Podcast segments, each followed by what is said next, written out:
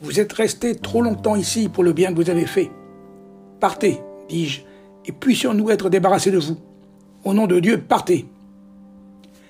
Le 8 mai 1940, c'est par ces paroles cinglantes que l'amiral Roger Caïs s'adresse en pleine chambre des communes au Premier ministre Neville Chamberlain, paraphrasant Oliver Cromwell dissolvant le long Parlement en 1653.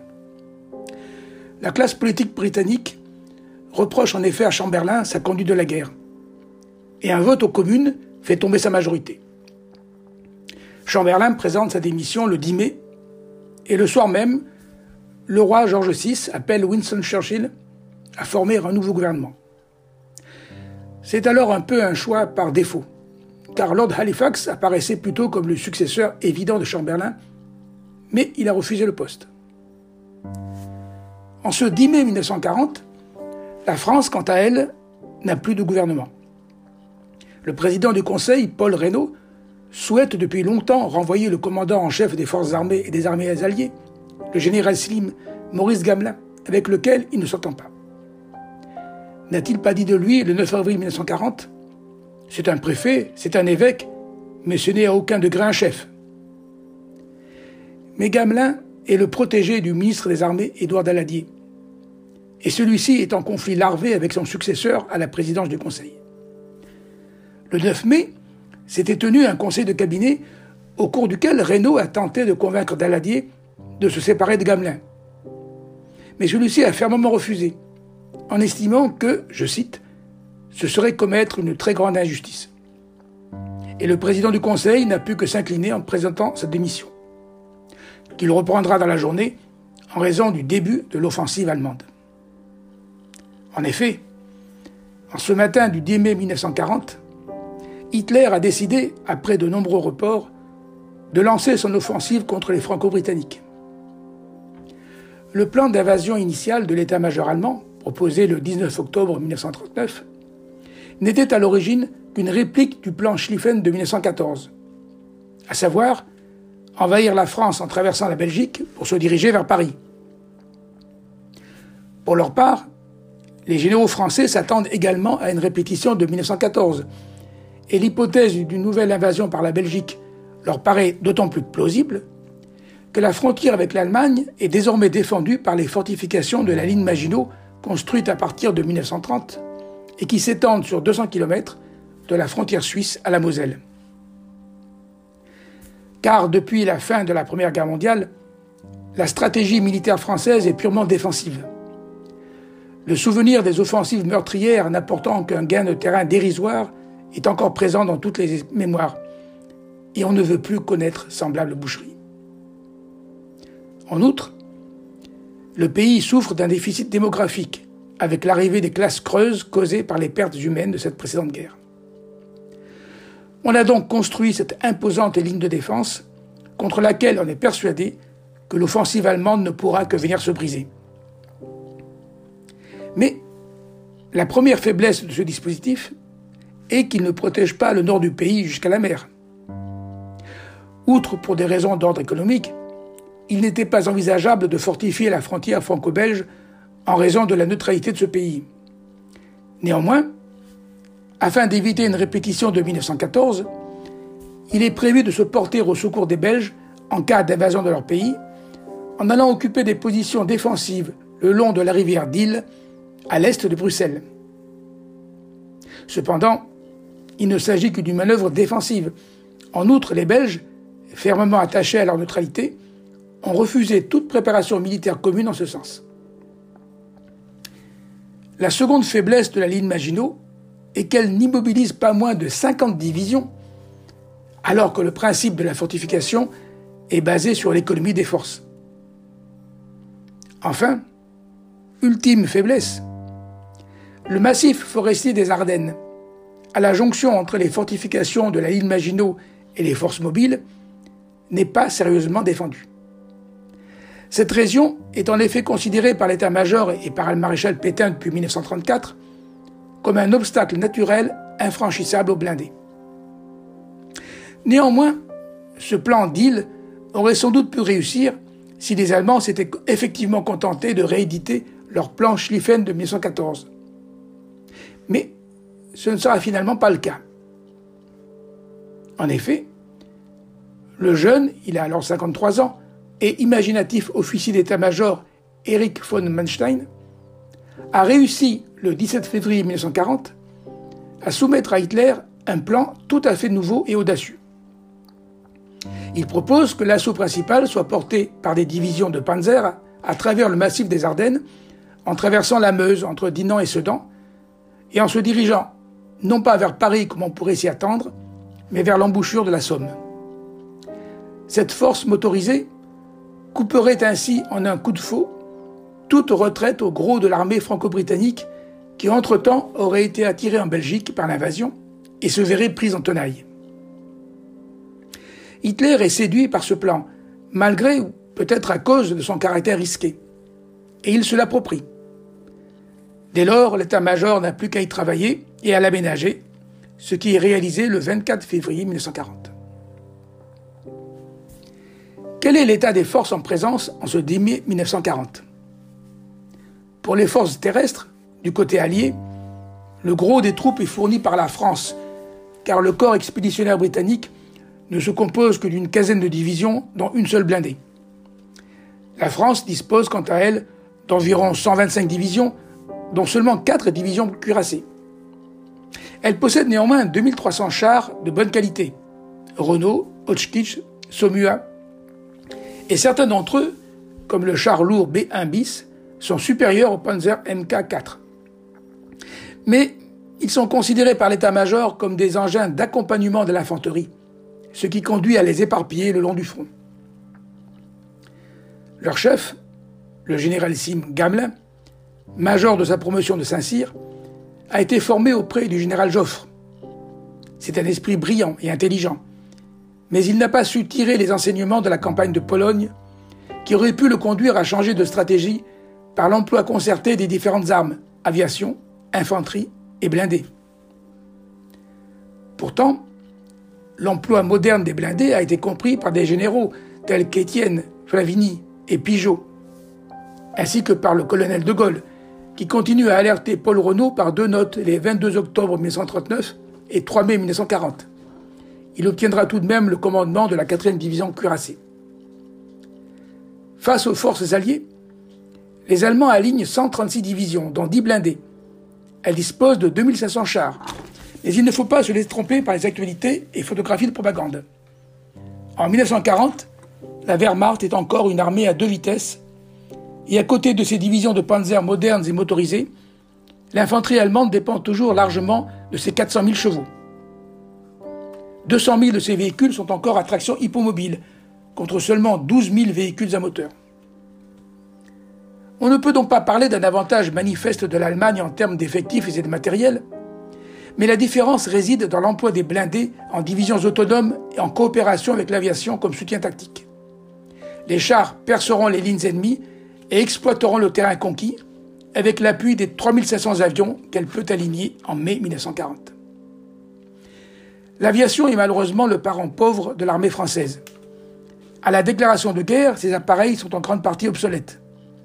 On a tenté d'y remédier par l'achat de matériel aux États-Unis et par la mise en œuvre de programmes d'équipement pour tenter de rattraper le retard. Mais en raison du choix d'une stratégie militaire purement défensive, à la différence des Allemands, la priorité a été donnée aux avions de chasse et de reconnaissance sur les appareils de bombardement. Le rapport de force est ainsi en faveur des Allemands, de 1,7 contre 1 pour la chasse, mais surtout de 3,3 contre 1 pour le bombardement. L'offensive allemande généralisée est donc lancée le 10 mai 1940 aux premières heures de l'aube. Le Luxembourg, qui n'a pas d'armée, est rapidement occupé. Pays-Bas et Belgique sont l'objet de la première grande opération aéroportée de l'histoire.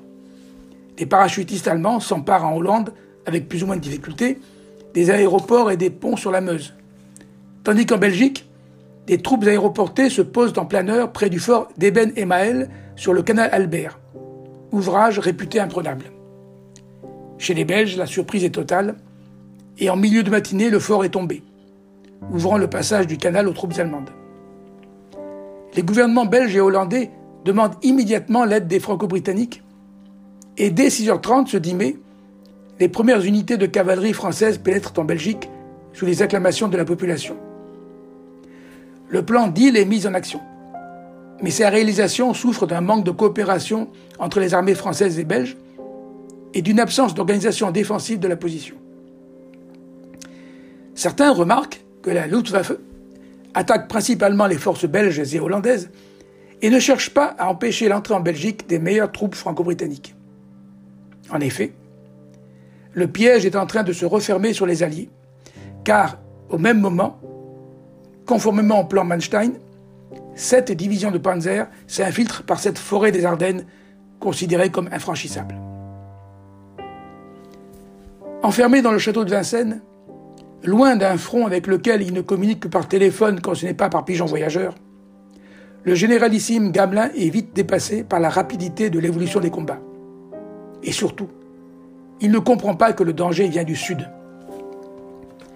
La situation des Pays-Bas devient désespérée. Le 13 mai à 12 heures, le port de Rotterdam capitule. Mais cela n'empêchera pas l'aviation allemande de bombarder la ville, tuant 800 civils. Premier exemple en Occident de la guerre de terreur.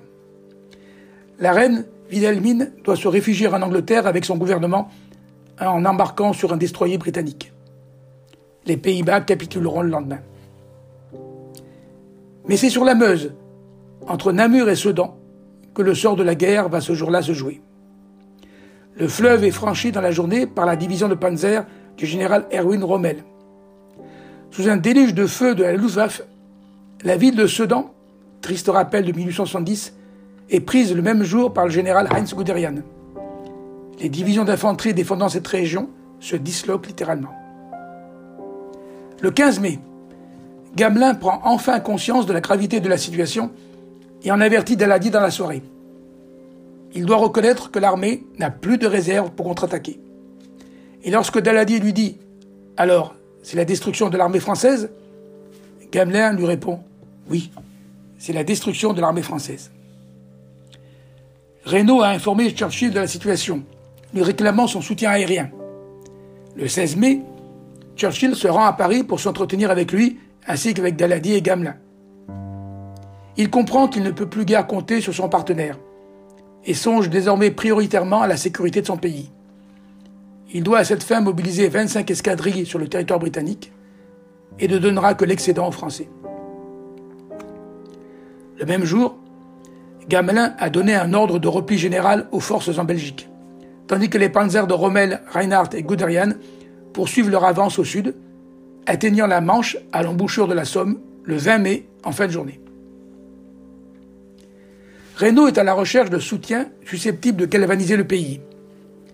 Il va songer au maréchal Pétain, qui est alors ambassadeur en Espagne auprès du général Franco. Le 15 mai, il fait appel à lui et le fera entrer le 18 mai au gouvernement comme vice-président du Conseil. Reynaud est également décidé à renvoyer Gamelin et il fait appel au général Maxime Végan, alors en poste au Liban à Beyrouth. Âgé de 73 ans, ce militaire bénéficie de la réputation d'avoir été, pendant la précédente guerre, le second du général Foch comme major général des armées alliées. Il remplacera Gamelin au poste de généralissime le 19 mai. Bien que jugeant la situation très compromise, Végan va s'efforcer d'unifier l'action alliée pour contre-attaquer. Mais il ne parvient pas à ralentir les Allemands, qui occupent Boulogne le 24 mai et encerclent les forces alliées autour de Calais et Dunkerque les armées franco-britanniques sont en passe d'être totalement détruites. C'est alors que ce 24 mai, Hitler, contre l'avis de son état-major, donne l'ordre à ses divisions de panzer de cesser leur avance. L'offensive ne reprendra que le 27. Pourquoi a-t-il pris une telle décision? A-t-il voulu, pour des raisons politiques, ménager les Anglais et obtenir un accord de paix qui ne leur soit pas humiliant? A-t-il redouté une contre-attaque contre les flancs de son armée? A-t-il voulu donner au Reichsmarschall Hermann Göring l'honneur de détruire les armées franco-britanniques par sa seule Luftwaffe? Les historiens en débattent encore 80 ans plus tard. Les Alliés se retranchent dans une poche d'une centaine de kilomètres de longueur sur une trentaine de largeur autour de Dunkerque. Végan espère toujours pouvoir contre-attaquer. Mais le chef du corps expéditionnaire britannique, le général John Gort, décide le 26 mai de faire retraite en vue d'une évacuation, sans prévenir ni son gouvernement, qui ne sera mis devant le fait accompli que le lendemain, ni ses alliés. Entre-temps, la Belgique a cessé de combattre. Son roi Léopold III, refusant de quitter son pays, a décidé le 28 mai la reddition des forces belges contre l'avis de ses ministres. La poche de Dunkerque est défendue avec courage par les Français, qui combattent à 1 contre 10. L'évacuation des Anglais, baptisée Opération Dynamo, commence et durera neuf jours sous le feu de l'aviation ennemie et des assauts allemands. Churchill envoie toutes les embarcations disponibles, du destroyer jusqu'au yacht privé, avec l'espoir de sauver jusqu'à 45 000 hommes. Cette estimation sera heureusement largement dépassée, et à la date du 3 juin, ce seront exactement 338 226 militaires qui seront finalement évacués, dont environ un tiers de Français. L'opération Dynamo peut paraître être un succès logistique. Mais à quel prix? Trois armées françaises sont détruites, ainsi que toute l'armée belge et le corps expéditionnaire anglais. Aurait-il été possible de s'opposer efficacement à cette invasion? Un couloir de 100 km s'était ouvert sur les flancs de l'offensive des Panzers. De nombreuses divisions d'actifs étaient cantonnées comme troupes de protection de la ligne Maginot. On aurait pu les utiliser pour contre-attaquer. De même, l'excellente 7e armée française, qui était la seule armée en réserve, aurait également pu être utilisée pour une telle contre-attaque, au lieu d'être envoyée inutilement en Hollande par Gamelin. Enfin, les nouvelles divisions cuirassées françaises auraient aussi pu constituer une puissance de manœuvre pour contre-attaquer. Mais Gamelin s'est contenté de les lancer isolément, sans plan d'ensemble, pour parer au plus pressé. Elles ne pourront changer le cours de la bataille. Le colonel de Gaulle, à la tête de la 4e division, a pu ralentir momentanément Rommel le 17 mai à Montcornet, puis le 29 à Abbeville, mais sans moyens suffisants. Il ne pourra pas renverser le cours de la guerre. Il est désormais trop tard. Et après Dunkerque commence la deuxième partie de la bataille de France. Végan ne dispose plus que de 70 divisions contre le double chez les Allemands, qui reprennent l'offensive à partir du 5 juin. À Paris, Paul Reynaud remanie son gouvernement le 6 juin. Il prend en charge la défense nationale et les affaires étrangères et appelle notamment au poste de sous-secrétaire d'État à la guerre et à la défense nationale Charles de Gaulle, qui, depuis le 1er juin, a été promu général de brigade à titre temporaire. Sa mission sera de coordonner l'action avec la Grande-Bretagne, ce qui sera pour lui l'occasion de rencontrer Churchill dès le 9. Ce 9 juin, les Panzers ont atteint la Seine. Et le 10 juin, Paris est déclaré ville ouverte pour éviter sa destruction. Les Allemands y feront leur entrée le 14. Le gouvernement a quitté la capitale pour rejoindre dans un premier temps Tours. Toujours en ce funeste 10 juin, l'Italie déclare la guerre à la France et à la Grande-Bretagne. C'est le coup de poignard dans le dos de la sœur latine. Mussolini veut profiter de la faiblesse de la France pour réaliser à moindre frais ses revendications territoriales et ses rêves de grandeur. Pour lui, la guerre sera courte, et il estime avoir besoin, je cite, seulement de quelques milliers de morts pour s'asseoir comme belligérant à la table de la paix. Mais les choses ne se passeront pas comme l'espérait le Duce. Les 185 000 hommes de l'armée française des Alpes, sous le commandement du général Ollery, résistent vaillamment aux 300 000 hommes du prince Humbert de Savoie. Malgré plusieurs assauts, les Italiens n'occuperont qu'une partie des vallées de la Maurienne et de la Tarentaise, et sur le littoral ne dépasseront pas la ville frontalière de Menton, qui avait été évacuée de tous ses habitants. Depuis le début de l'invasion allemande, des millions de civils belges puis français ont fui les combats pour descendre toujours plus vers le sud. C'est une marée humaine de près de 10 millions d'hommes, de femmes, d'enfants, de vieillards qui déferlent sur les routes. Les plus privilégiés en automobile, les autres à vélo, sur des charrettes, ou le plus souvent à pied, poussant devant eux des landaux ou des brouettes remplies des biens qu'ils ont pu emporter précipitamment. De gigantesques embouteillages se forment. Les villes et villages traversés sont débordés. Et surtout, ces réfugiés sont régulièrement mitraillés et bombardés par l'aviation allemande. Les sinistres Stuka, piquant vers leur cible et actionnant une sirène qui achève de terroriser ses victimes. Leur but est de semer la terreur, d'entretenir la peur, de démoraliser la population. Des dizaines de milliers d'enfants ont perdu leur famille au cours de cet exode. Le 15 juin, le gouvernement s'est finalement replié à Bordeaux comme en 1870 et en 1914. Le lendemain, au Conseil des ministres, s'affrontent partisans de la poursuite de la lutte menée par le président du Conseil et partisans de la cessation des combats avec leur tête Pétain. Le 12 juin, Végan avait déjà annoncé au ministre que la guerre était perdue et qu'il fallait cesser les hostilités. Quelles sont les options qui se présentent au gouvernement? Il peut demander l'armistice. C'est un acte politique pris par le gouvernement pour demander à l'adversaire la cessation des hostilités.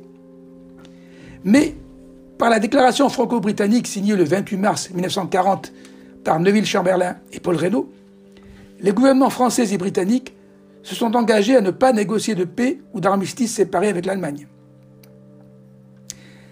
L'armée peut capituler. Il s'agit alors d'un acte militaire de reddition pris par le chef des armées sous sa responsabilité directe et reconnaissant sa défaite. Renault propose cette solution au général Vigan, qui s'y refuse absolument. Enfin, le gouvernement peut décider la continuation de la guerre avec les colonies et la marine. Il pourrait à cette fin évacuer la métropole et s'installer à Alger. Mais était-ce possible? La plupart des historiens en doutent. La France n'avait plus d'armée, ni d'aviation. Seule sa marine restait intacte et invaincue.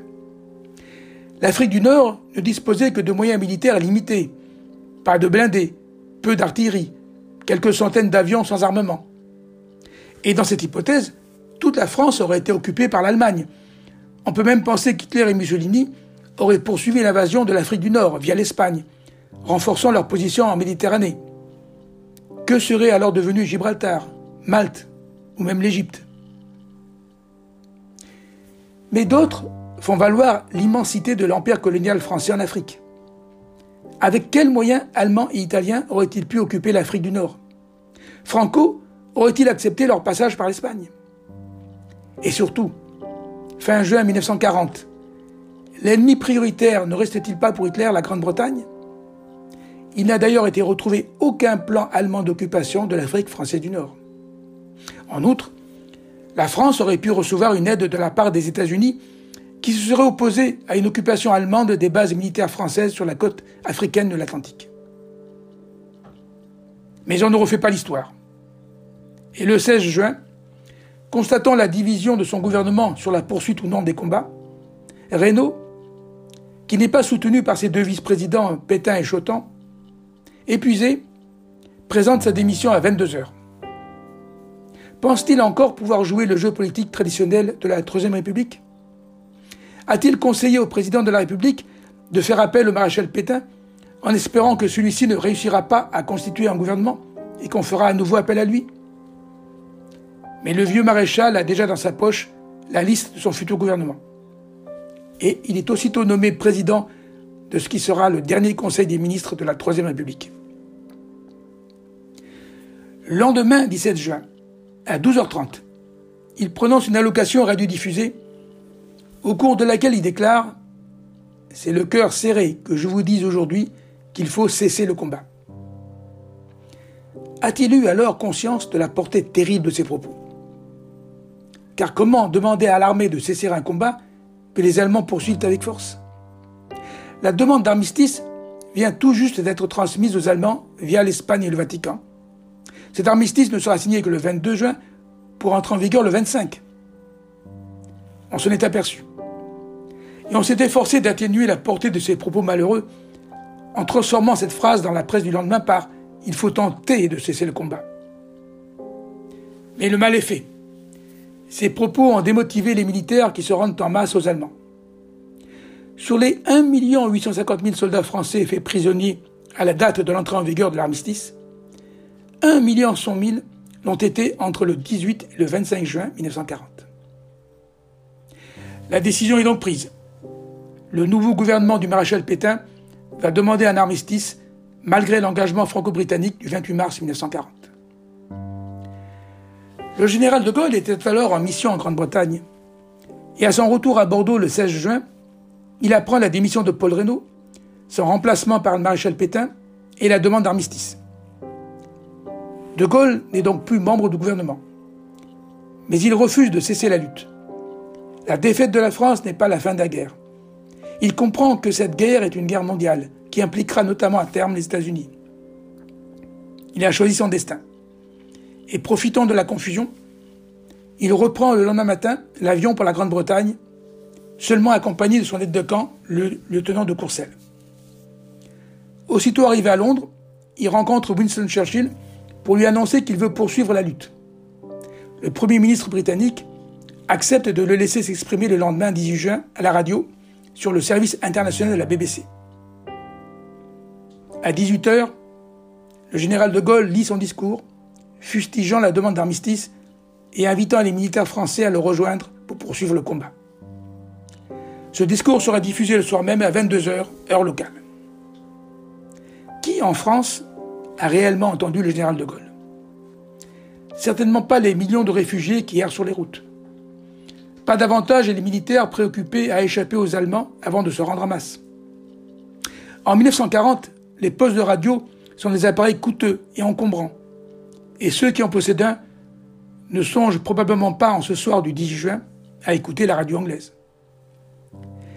Mais ce message a néanmoins connu une certaine diffusion dans la presse régionale encore présente dans le sud du pays. Ainsi, le Petit Marseillais et le Petit Provençal ont-ils publié tous deux dans leur numéro du 19 juin l'intégralité du discours du général de Gaulle. Entre-temps, menée par le général Hutsiger, la délégation française pour négocier l'armistice a quitté Bordeaux pour atteindre dans l'après-midi du 21 juin le lieu où se dérouleront les discussions. Hitler a choisi la clairière de Rotonde dans la forêt de Compiègne dans le wagon même où a été signé l'armistice du 11 novembre 1918. Terrible et humiliante vengeance pour les Français.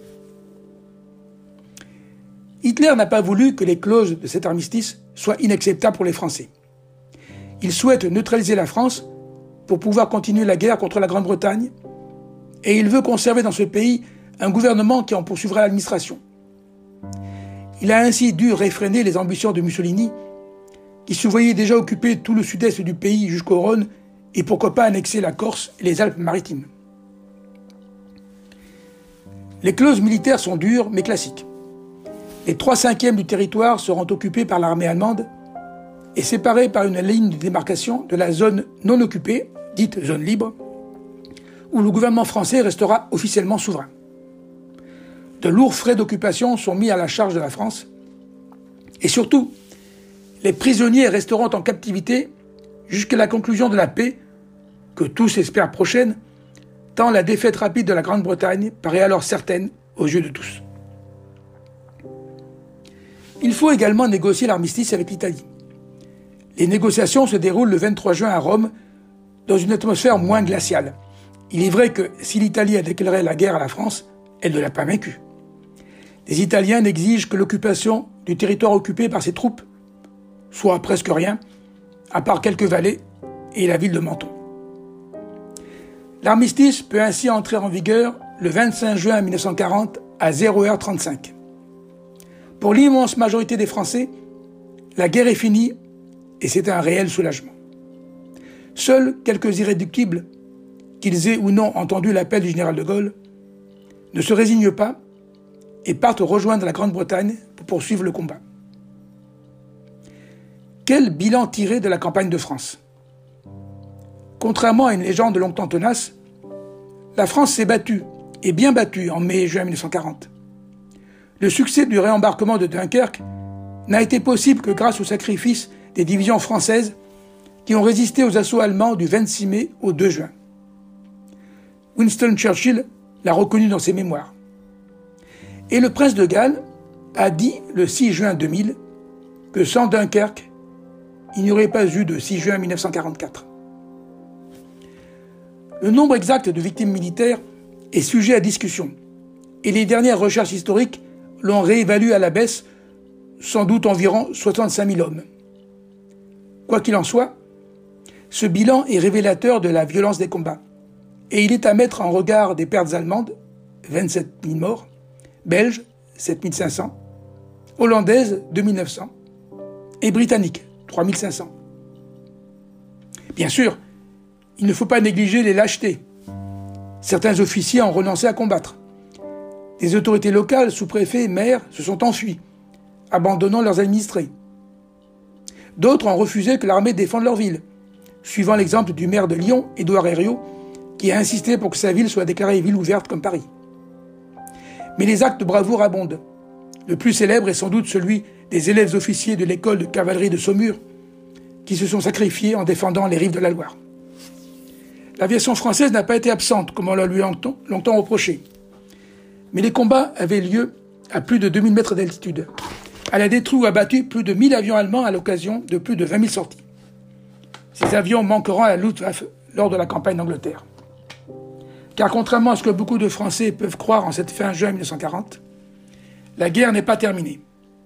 Après la bataille de France, c'est la bataille d'Angleterre qui commence.